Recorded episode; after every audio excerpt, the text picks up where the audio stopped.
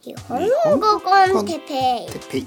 日本語コンテッペイ。子供と一緒に行ってます。日本語コンテッペイの時間ですね。皆さん元気ですか？え今日は隙間時間について。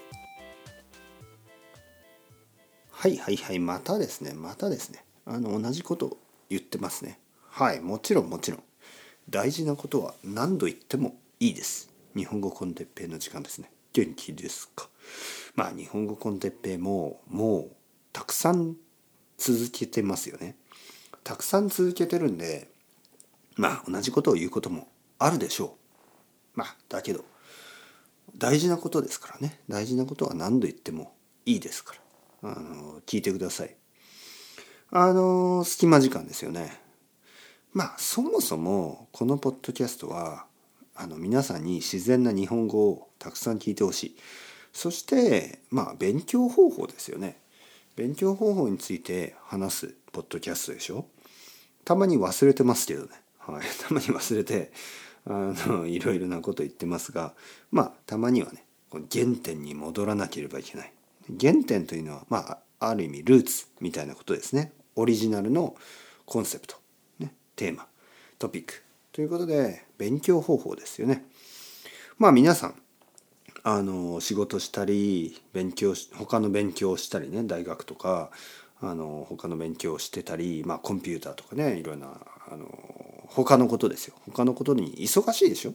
勉強や仕事家族の家庭のことを忙しいですよね。忙しいけど、まあ、勉強日本語の勉強を、まあ、続けてるんですよね。まあそんな皆さんであればもうご存知のことだと思うんですけどもうすでに知っていることだと思うんですけどまあ時間の使い方ですよね。時間の使い方が大事です。で全ての人に24時間1日は24時間しかないはずですよね。だけどある人たちはその時間の中でたくさんのことをしているような感じがする。ね、しているように見える。ただ多くの人たちにとっては何なんかうまく使えてない時間を使えてないなんか他の人たちはある人たちはたくさん時間があって、えー、他の人たちは時間がないなんかなんか不平等だ、ね、そういうふうに感じることがあると思います。ね、皆さんがそのどっちかは分かりません。えー、僕はですね時間がないとは思わないですよね。正直言うと。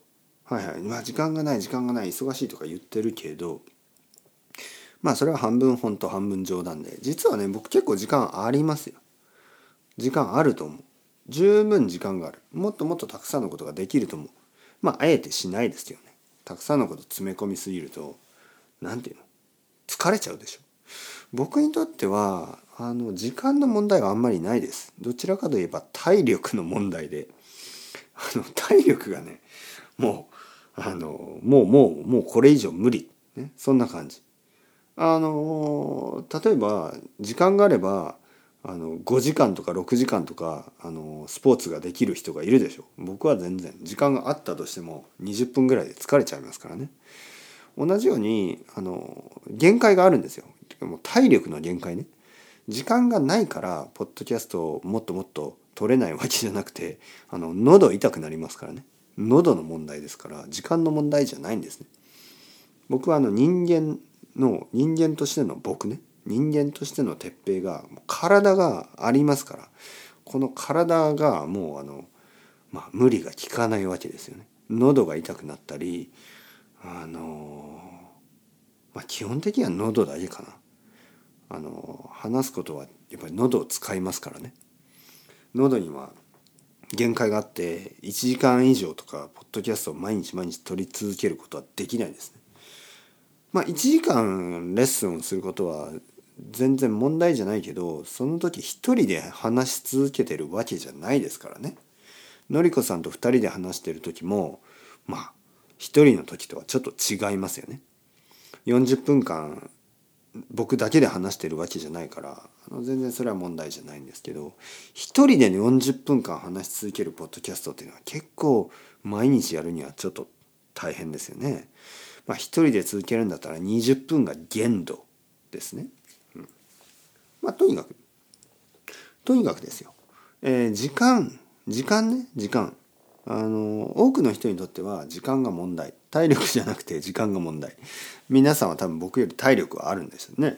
体力はあるけど時間がない、ね、そう言ってる人たち、えー、そう言ってる人たちはやっぱり隙間時間をうまく使うべきだと思います。隙間時間。隙間時間というのは何でしょうか。まあ初めて聞いた人のために説明しますと。隙間時間というのは何かと何かをしている時のなんかその隙間？間にある、えー、ちょっとした、えー、時間のことです、ね。多くの時間はない、ね、だけど小さい時間はある、ね、そういう時がよくありますよね。まあ例えばまあ例えば昼ご飯の時。昼ご飯の時間っていうのはほとんどの会社では、まあ、1時間昼ご飯の時間をもらうと思うんですけどまあ実際1時間ずっと食べてるわけじゃないでしょ。えー、まあ例えば昼の12時から、えー、午後1時までが昼ご飯だとしたらまあ多分12時に仕事が終わってよしじゃあ食べようかなと思って食べるのは比較的早い時間に食べるでしょ？多分、えー、12時5分ぐらいからもう食べ始めて、えー、多分10分ぐらいで食べ終わるでしょ？えー、っともしくは20分ぐらい、まあ、ゆっくり食べ食べても20分ぐらいで食べ終わりますよね。でその後の時間ですねその後、まあ、まあトイレ行ったり歯磨きしたり、まあ、何してもいいけど少なくともまあ数十分、まあ、10分とか20分ぐらいは時間があると思います。じゃあそこで、えー、何をしますか、ね、そこでいつものようにインターネットでなんかなんとなくあのなんかインスタグラムとか あのなんとなくフェイスブックとかそういうのに時間を使うのかそれともまあちょっと勉強するかその違いですよね。まあ昼昼の時間に20分じゃあ勉強した。同じように朝20分勉強した。で同じように夜20分勉強した。もうこれだけで1時間ですよね。はい。1時間まとめてまとまった時間？1時間集中して勉強することは難しいかもしれないけど20分20分20分この隙間時間を使って、えー、合計で1時間にすることはできるんですね。えー、同じようにそういう小さい時間ね10分とか20分とかの時間を1日の中にいくつもとってその全ての合計で毎日2時間勉強したりすることはできるんですよ。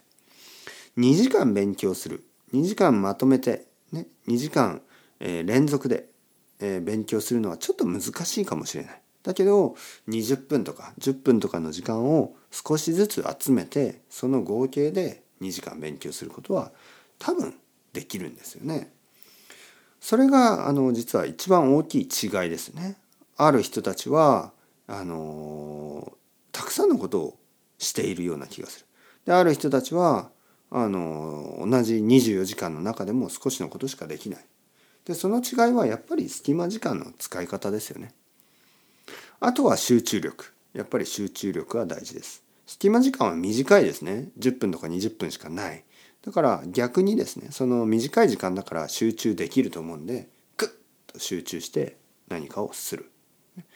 実はなんか2時間まとめ、まとまった時間があったとしても、集中力は2時間も続きません。だから逆にですねその短い隙間時間というのは集中力のためにはアドバンテージがある、ね、短い時間だからこそ集中できる、まあ、そういういいこともありますからね。利点もあるからあのおすすめですね。まあ皆さん分かってると思うけどね。もしあのあ僕は忙しいから何もできないとか私は忙しい家族もいるしなんかできないと思っている人がいたらまずはですね小さい隙間時間の使い方から見直してみてください。毎日の少しの隙間時間が人生を変えることもあるかもしれません。というわけでそろそろ時間ですね。隙間の10分が終わります。チャオチャオアスタレゴまたねまたねまたね。